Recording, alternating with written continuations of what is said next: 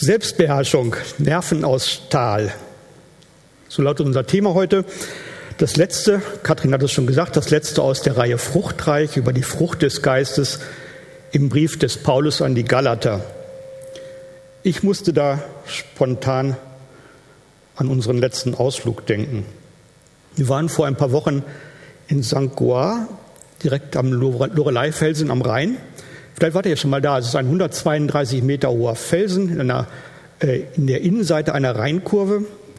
Äh, immer noch gefürchtet bei den Rheinschiffern wegen Untiefen und Felsbrocken im Fahrwasser. Und natürlich auch berüchtigt wegen einer gewissen bildschönen jungen blonden Dame mit einem verführerischen Sopran, die angeblich bisweilen oben auf dem Felsen sitzen soll und den Kapitän die Sinne vernebelt.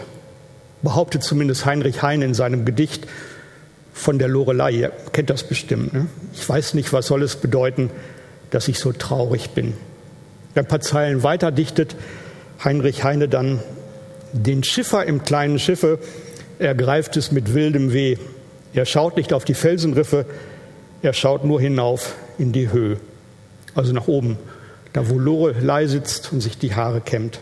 Nun, es kommt, wie es kommen muss. Schiffer und Kahn gehen unter und werden ein Opfer der Wellen und Lorelei stimmt ein neues Liedchen an. Bis heute. Überall um uns herum. Und genau wie die Schiffer in Heines Gesicht, Gedicht verlieren die Menschen auch heute noch immer wieder die, die Kontrolle über sich, ihre Selbstbeherrschung mit meistens unschönen Folgen. Das Schweinchen hat es uns gerade vorgemacht. Als wir, also wie gesagt, an der Lorelei waren bei unserem Ausflug, erstens war es schon dunkel, zweitens saßen wir in einem Auto und nicht in einem Schiff. Und drittens, meine Frau passt schon auf, dass ich keinen singenden Blondinen hinterher gucke. Also heute sind wir, Kathrin hat es schon gesagt, am Ende unserer Predigtreihe angelangt über die Frucht des Geistes, die Paulus in Galater 5 aufgelistet hat. Matthias hat gerade den ganzen Textabschnitt noch einmal komplett gelesen. Ihr habt ihn in den letzten Wochen ja auch schon einige Male gehört. Ähm, und ähm, ganz ans Ende dieser Liste hat Paulus nun die Selbstbeherrschung gesetzt. Ähm, da stutzt man erstmal. Ne? Freude, Friede, Geduld, Güte, Großzügigkeit, alles klar, das passt. Aber Selbstbeherrschung, warum nicht sowas wie Glaube oder, oder Hilfsbereitschaft? Aber Selbstbeherrschung. Luther übersetzt den Originaltext sogar mit Keuschheit, vielleicht weil er lange Zeit im, im Kloster verbracht hat. Andere nutzen das Wort Enthaltsamkeit.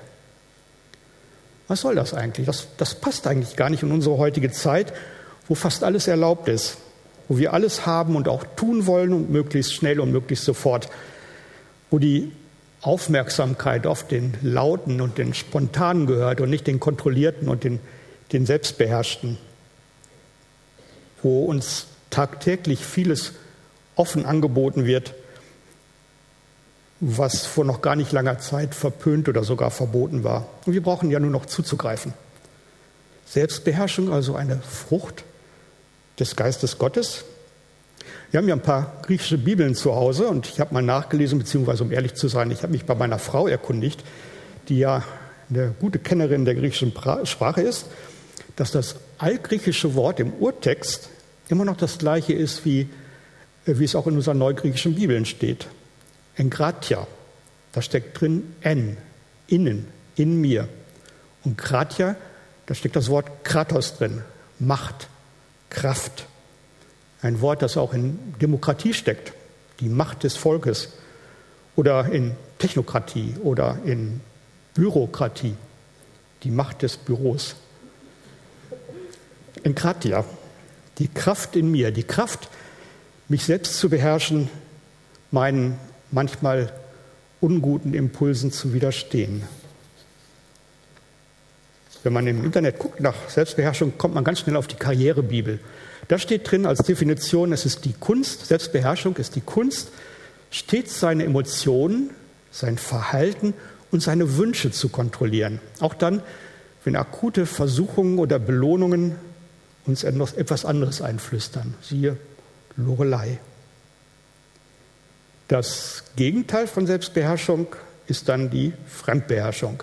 Das ist der Zustand, wenn nicht mehr ich, sondern andere Dinge mich im Griff haben, mich beherrschen. Triebe, Süchte, starke Emotionen. Wenn ich selber die Kontrolle über mich verliere. Und das will heutzutage natürlich auch niemand mehr. Wenn man dann nochmal durch den Büchermarkt schaut und sich im Internet umschaut, was es da an praktischen Ratgebern gibt, das ist unglaublich. Man findet praktisch alles, was, was man sich denken kann zum Thema, wie werde ich ein selbstbeherrschter Mensch. Yoga, Fünf-Punkte-Pläne, hartes Training, Meditation, wie bekomme ich Nerven aus Stahl. Kann man alles mal probieren, ob das was bringt. Menschen mit antrainierten Nerven aus Stahlseilen bekommt man heute in der Zeit vor den Wahlen ja immer mal wieder in den Nachrichten und in den politischen Journalen im Fernsehen gezeigt. Äh, da werden Politikerinnen mit unbewegten Gesichtern von Moderatoren und Moderatorinnen mit unbequemen Fragen gelöchert. Man will die Gesprächspartner aus der Reserve locken. Man versucht, sie mit, mit hartnäckigen Fragen und ihren eigenen Fehlern nervös zu machen. Und die Gesprächspartner antworten unbeeindruckt, mit einem verschmitzten Lächeln, scheinbar total selbstbeherrscht. Aber dann sieht man doch bei manchen, wie es doch, wie manchmal die Mundzwinkel zucken oder wie die Gesichter versteinern. Da merkt man unter der Fassade der, der Selbstbeherrschung, da brodelt es. Und manchmal explodiert auch jemand im Interview. Das, das kriegt man auch manchmal mit. Da reißen die Nerven aus Stahl schon mal bei starker Anspannung. Selbst antrainierte Selbstbeherrschung ist brüchig. Selbstbeherrschung als Gabe Gottes, als Frucht des Heiligen Geistes, hat da eine andere Qualität. Ein paar Aspekte dieser von Gott geprägten Selbstbeherrschung, darauf möchte ich jetzt ein bisschen näher eingehen.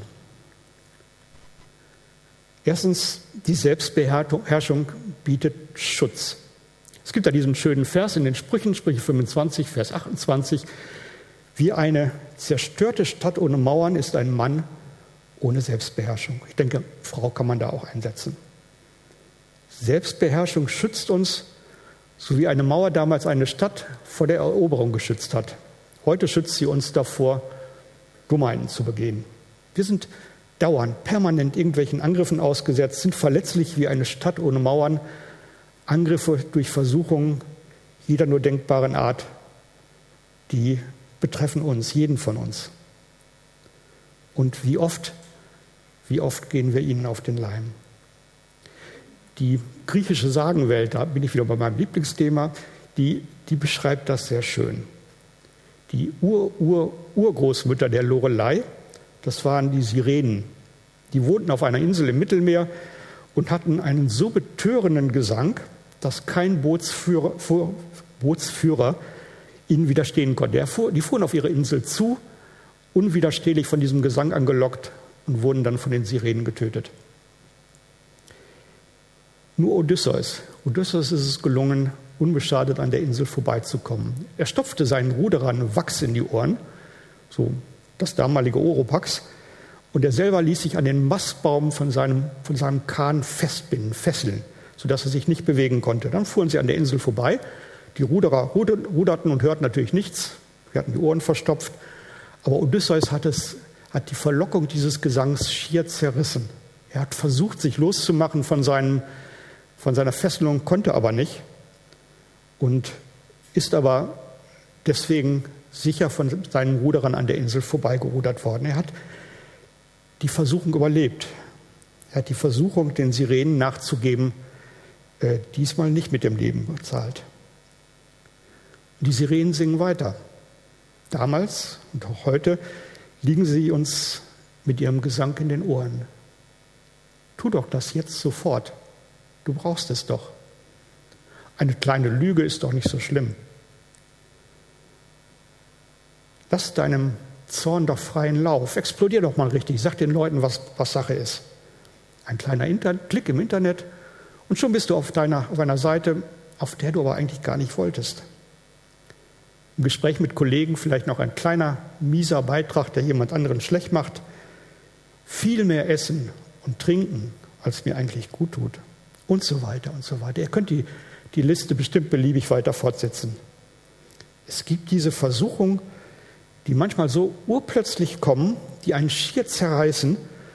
Und wie leicht macht, wie, wie leicht macht man es uns heute, diesen Versuchungen einfach nachzugeben. Und dabei beginnen die meisten Versuchungen mit etwas, was an sich völlig harmlos ist, völlig an sich selbst gut ist. Die einfache dualistische Einteilung unserer Welt in gute Dinge und schlechte Dinge, die funktioniert meistens so nicht. Schokolade oder Kekse. Schokolade zum Beispiel ist eine Erfindung, eine Erfindung unseres guten und liebenden Gottes. Schokolade in Menge gegessen tut uns aber nicht gut. Und es löst auch keine Probleme. Äh, Karotten und Spinat aber übrigens auch nicht. Auch, auch Sex ist eine von Gottes wundervollen Ideen gewesen. Oder auch der Wein, von dem Jesus auf einer Hochzeit ganze Fässer gefüllt hat. Oder die Fülle der menschlichen Emotionen.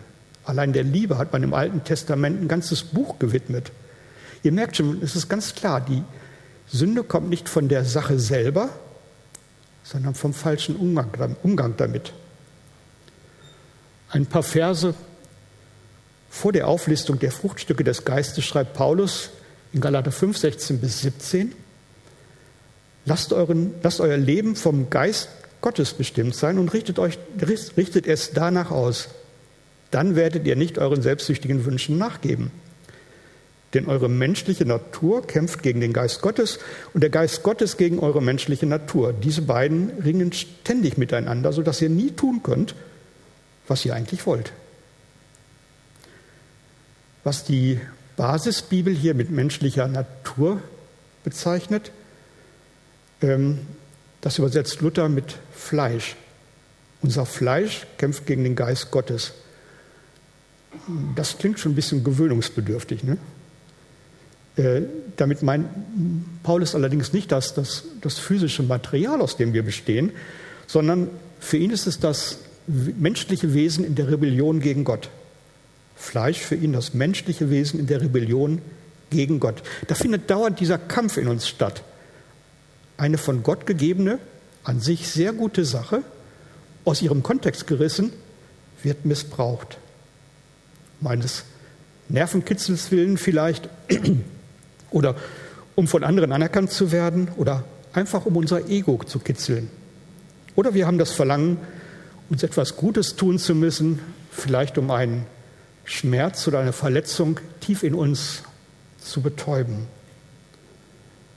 Oder es geht einfach um den schnellen Kick statt der vielleicht nötigen langsamen Heilung unserer Seele durch Gott. Und diesen Versuchungen sind wir tagtäglich ausgesetzt, dauernd. Ich glaube, wir allen kennen diese, diese inneren Kämpfe, ähm, diese Lieblingsversuchungen, die, die jeder ja von uns auf irgendeine Art und Weise hat. Da ist es oft mit unserer Selbstbeherrschung nicht weit her und selbst antrainierte Nerven aus Stahl, die reißen dann schon mal. Noch einmal zurück zur griechischen Sagenwelt. Ähm, Orpheus, eine andere Sagenfigur, Sagengestalt, auch er schipperte einmal mit den Argonauten äh, an der Insel der Sirenen vorbei. Orpheus hatte allerdings eine andere Methode als, als Odysseus, um dem Gesang der, der Sirenen zu widerstehen. Er konnte ihn mit dem Klang seiner Leier und mit seinem eigenen wunderschönen Gesang so weit übertönen, dass er und seine ganze Mannschaft nichts anderes hörten als den Gesang von Orpheus Zumindest haben sie den Gesang der, der Sirenen nicht mehr gehört. Und so kamen sie, die ganze Mannschaft und Orpheus, singend und spielend an den Sirenen vorbei. Den Gesang der Sirenen durch etwas anderes ersetzen. Paulus, oh, Entschuldigung, David, David beginnt in seinem berühmten Psalm 103 mit den Worten, Lobe den Herrn meine Seele und alles in mir preise seinen heiligen Namen. Den Streit in mir mit einem Gebet beginnen, mit einem Gotteslob. Ob das geht, ob das funktioniert? Probiert es mal aus. David sagt in diesem Psalm ein paar Zeilen weiter in Vers 5, Gott, der mit Gutem dein Verlangen stillt. Gott kann unsere Verlangen, unser, unsere Sehnsüchte tief in uns mit Gutem füllen, wenn wir auf ihn hören, wenn wir unser Verhalten von Gottes Geist bestimmen lassen und uns Selbstbeherrschung nicht antrainieren, sondern als Frucht des Heiligen Geistes schenken lassen. Dann werden wir erfahren, dass wir plötzlich diese inneren Kämpfe auch gewinnen können und dass Versuchungen diese, diese manchmal schreckliche Macht über uns verlieren. Ein langsamer Prozess, der viel Geduld erfordert. Aber es ist der einzige Weg, der wirklich funktioniert. Ganz ohne Nerven aus Stahl.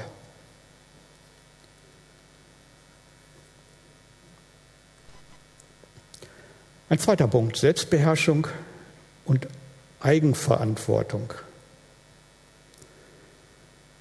So ganz ohne eigenes Zutun geht es dann allerdings doch nicht. Das stellen wir immer wieder fest. Gott gibt uns in dem, wie wir unser Leben gestalten, wie wir mit dem umgehen, was er uns anvertraut hat, eine Eigenverantwortung. Ich glaube, Gott zeigt uns eine große Wertschätzung darin, dass er uns Verantwortung überträgt, wie wir und überhaupt, dass wir unser Leben selber gestalten. Im Kampf mit der Anfechtung in meinem berühmten inneren Schweinehund, da bietet, mir, bietet er mir seine Hilfe an, aber er überlässt es uns, er überlässt es mir, wie wir damit umgehen, was er uns anvertraut hat. Er hilft uns dabei, Entscheidungen zu treffen, aber wir müssen sie im Endeffekt selber treffen. Und ob wir uns selbst, selbstbestimmt für einen guten Weg entscheiden oder ob wir unseren inneren Kampf verloren geben und tun, was wir eigentlich nicht wollen, es, es liegt in unserer Hand. Dem Sie reden, Gesang willenlos entgegenrudern, fremdbestimmt, ist eine Entscheidung in gewisser Weise, die wir selber treffen. Paulus schreibt in Römer 12, Vers 2, und passt euch nicht dieser Zeit an. Gebraucht vielmehr euren Verstand in einer neuen Weise und lasst euch dadurch verwandeln. Dann könnt ihr beurteilen, was dem Willen Gottes entspricht, was gut ist, was Gott gefällt und was vollkommen ist. Passt euch nicht an.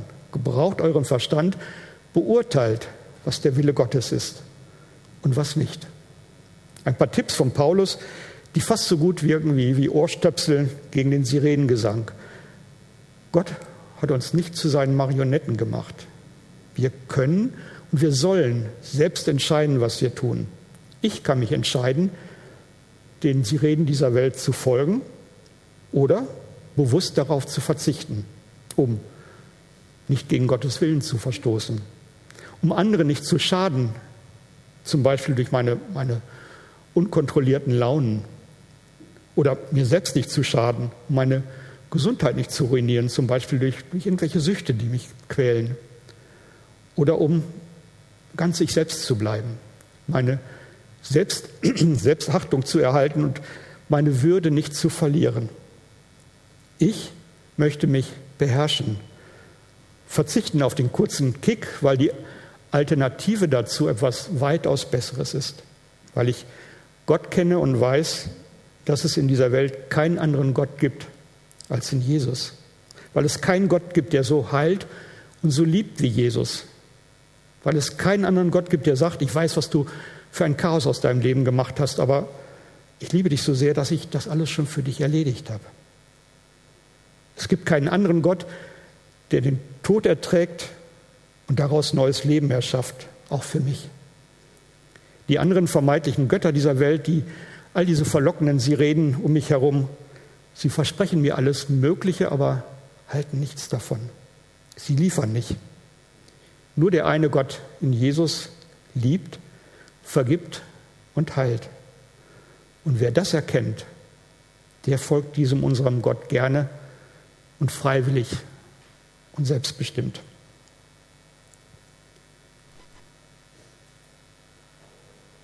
Die Selbstbeherrschung gibt mir Freiheit.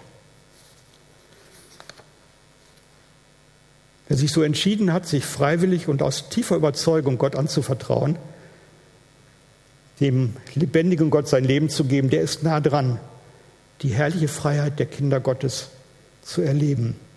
Von der spricht Paulus ja im Römerbrief. Freiheit, die herrliche Freiheit der Kinder Gottes. Das ist ja unser Jahresthema. Und wir haben das in etlichen Predigten aufgegriffen und seine vielen verschiedenen Facetten dieses Themas durchleuchtet. Erinnert ihr, noch, euch, erinnert ihr euch noch, als Kind Gottes frei zu sein? Frei zu sein von Bindungen, von Belastungen, von Schuld. Das ist es doch, wovon wir alle träumen. Es gibt Leute, die leben ganz konsequent nach Paulus Worten in 1. Korinther 6, Vers 12. Da steht, mir ist alles erlaubt. Sie denken, ich bin so sicher in der Nachfolge, mir kann keine Versuchung etwas anhaben. Mit Gottes Hilfe habe ich alles im Griff, ich bin völlig selbstbeherrscht, ich kann mir alles erlauben. Das klingt doch wie echte Freiheit, ne? So sollte es doch sein. Ich kann tun und lassen, was ich will. Ich bin völlig frei. Vorsicht. Ich glaube, es gibt so etwas wie, wie eine geistliche Hochmut. Manche fühlen sich so absolut stark und so sicher in ihren Überzeugungen, dass sie sich denken, sie können allen herausfordernden Situationen widerstehen. Die können alle, alle Versuchungen beherrschen. Sie überschätzen sich dabei aber oft ganz, ganz erheblich. Überschätzen ihren völlig, ihren, ihren heraus, ihren vermeintlich eisernen Willen. Bei einer Studie der Kellogg School of Management, ich glaube, die sitzen in den USA, da gab es zum Beispiel mal eine Gruppe ehemaliger Raucher, die waren davon überzeugt, eine extrem starke Selbstbeherrschung zu haben. Diesen Leuten hat man dann den animierenden Spielfilm Coffee and Cigarettes gezeigt und prompt fingen alle wieder das Rauchen an. Sofort. Ein kleiner Film hatte dafür gereicht.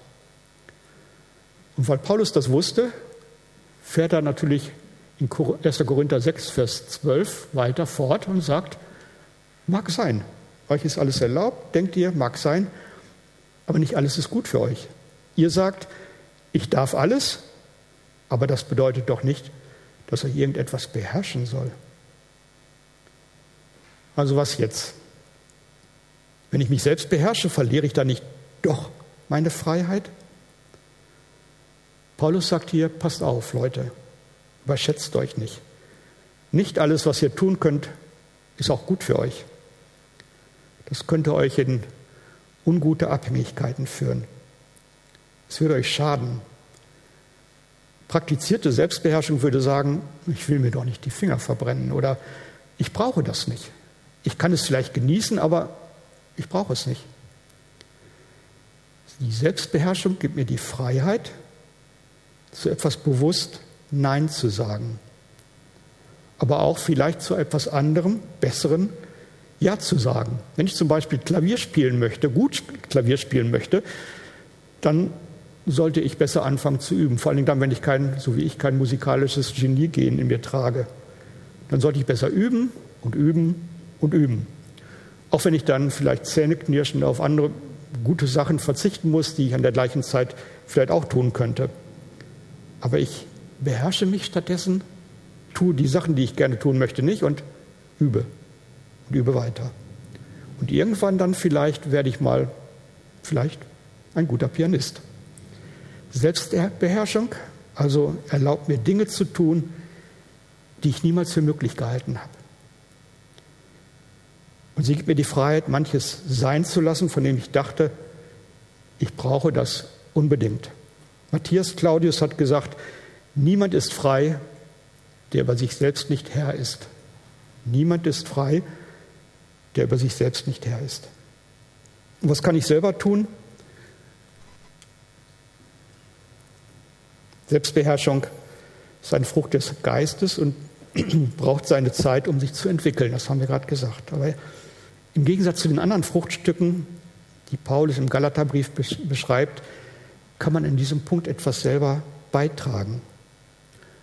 Pastor Alex Gimbel aus der FEG in Karlsruhe hat einmal sechs Punkte genannt, die ich in diesem Zusammenhang sehr hilfreich finde. Der erste Punkt, einfach, ich muss zugeben, ich habe ein Problem. Sich das einzugestehen ist oft echt schwierig. Frank, In diesem Punkt hast du dich manchmal nicht im Griff. Sieh es endlich ein. Du reagierst unkontrolliert, fremdbestimmt. Das anzuerkennen ist, ist nervig und es tut manchmal weh. Und es ist doch nötig, um etwas zu ändern. Wenn es bei dir so ein Problem gibt, dann, dann kennst du es natürlich am besten.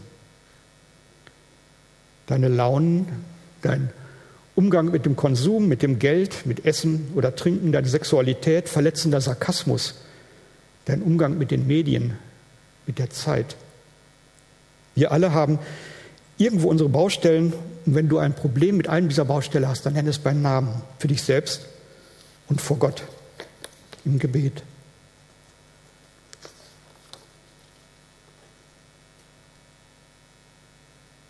Ich will mich ändern. Das ist eine Entscheidung, eine bewusste Entscheidung, eine, zu der ich stehen muss. Besonders wenn ich mal wieder den Sirenengesang höre und dabei bin, die Kontrolle zu verlieren. Dann erinnere dich an deine Entscheidung, die du getroffen hast, atme tief durch und bete zu Gott. Bete zu Gott um seine Hilfe. Mit seiner Hilfe kannst du dich verändern. Sicher gilt, dass man die Umstände nicht verändern kann. Das geht meistens nicht, aber du, du kannst dich verändern. Sprich auch mit einer anderen Person deines Vertrauens darüber. Es ist, hilft manchmal ungemein, sich von jemand anderen an seine Entscheidung erinnern zu lassen. Drittens, ich erkenne den Streit in mir.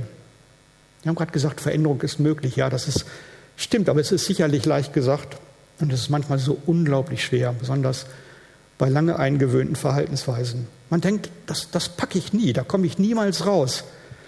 Aber ich will mich doch verändern. Ich erkenne, da gibt es diesen Streit in mir. Ich habe vorhin schon darüber gesprochen. Paulus beschreibt ihn ja in Galater 5, Vers 17. Denn eure menschliche Natur kämpft gegen den Geist Gottes und der Geist Gottes kämpft gegen eure menschliche Natur, euer Fleisch, sagt, Luther. Diese beiden ringen ständig miteinander, sodass ihr nie tun könnt, was ihr eigentlich wollt. Paulus kannte diesen Streit aus eigener Erfahrung.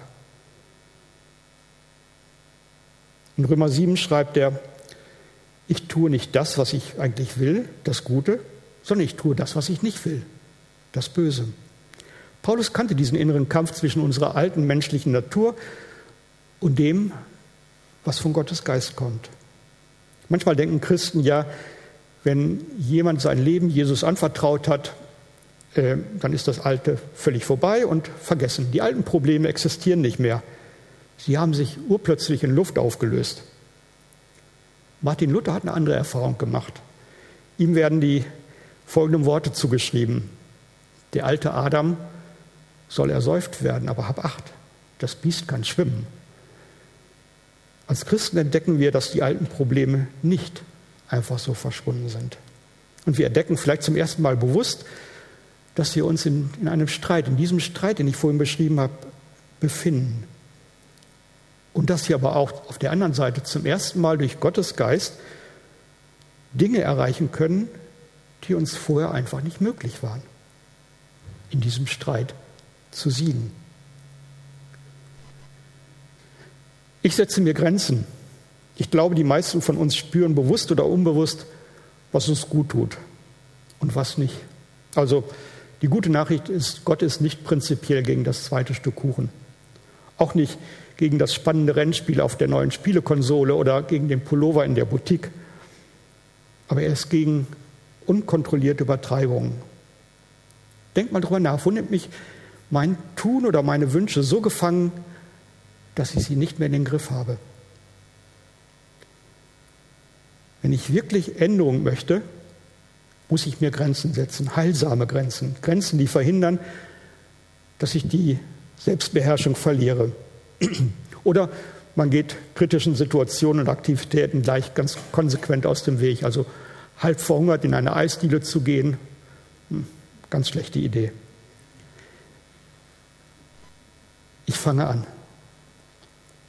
Ich fange an, das Erkannte umzusetzen. Paulus schreibt in Galater 5, 25, wenn wir durch den Geist Gottes das Leben haben, wollen wir auch aus diesem Geist heraus unser Leben führen.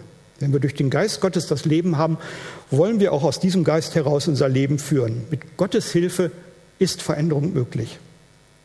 Und das wird nicht beim ersten Mal perfekt sein. Unser Leben zu leben heißt auch üben, Misserfolge einstecken, es neu versuchen, wieder anfangen, nicht aufzugeben.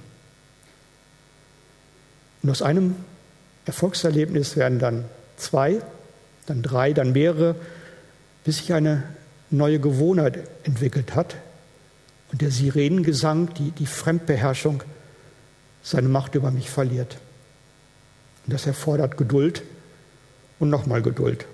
Und wenn es mal wieder schiefgegangen ist und ich wieder auf die Nase gefallen bin, in einem alten Song von Jerome Kern, einem Jazz-Song, heißt es, Pick yourself up, dust yourself off, start all over again. Steh wieder auf, reiß dich zusammen, staub dich ab und fang wieder von vorne an. Gib nicht auf. Gib dich nicht deinem Frust oder einem, einem selbstzerstörerischen Selbsthass hin. Gib nicht auf. Und schließlich zum Schluss, ich nehme Gottes Hilfe in Anspruch. Das gilt eigentlich für alle vorherigen Punkte genauso. Nur durch die Hilfe Gottes und seines Heiligen Geistes kann all das wirklich nur dauerhaft gelingen. Er schenkt uns seine Kraft, um etwas zu ändern, etwas, was wir für uns selber kaum möglich gehalten haben oder auch möglich sein wird. Probier es einfach aus.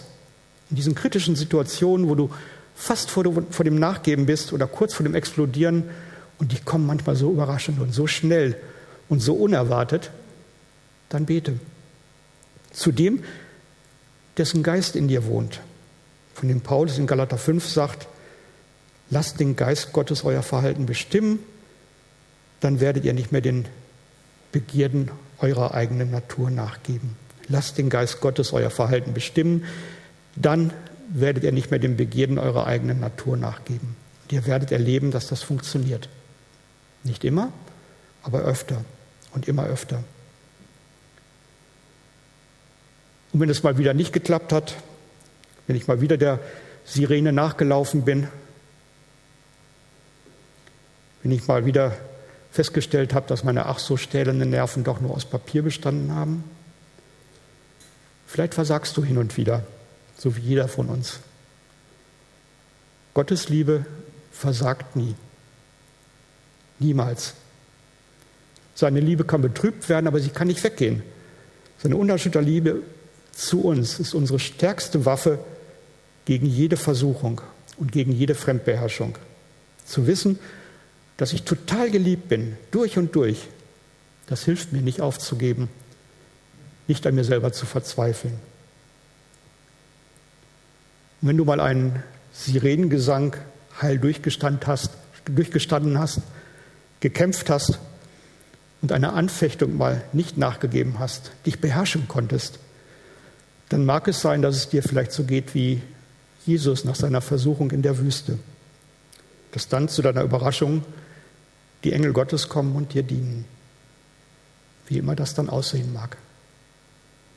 Gott segne euch. Amen.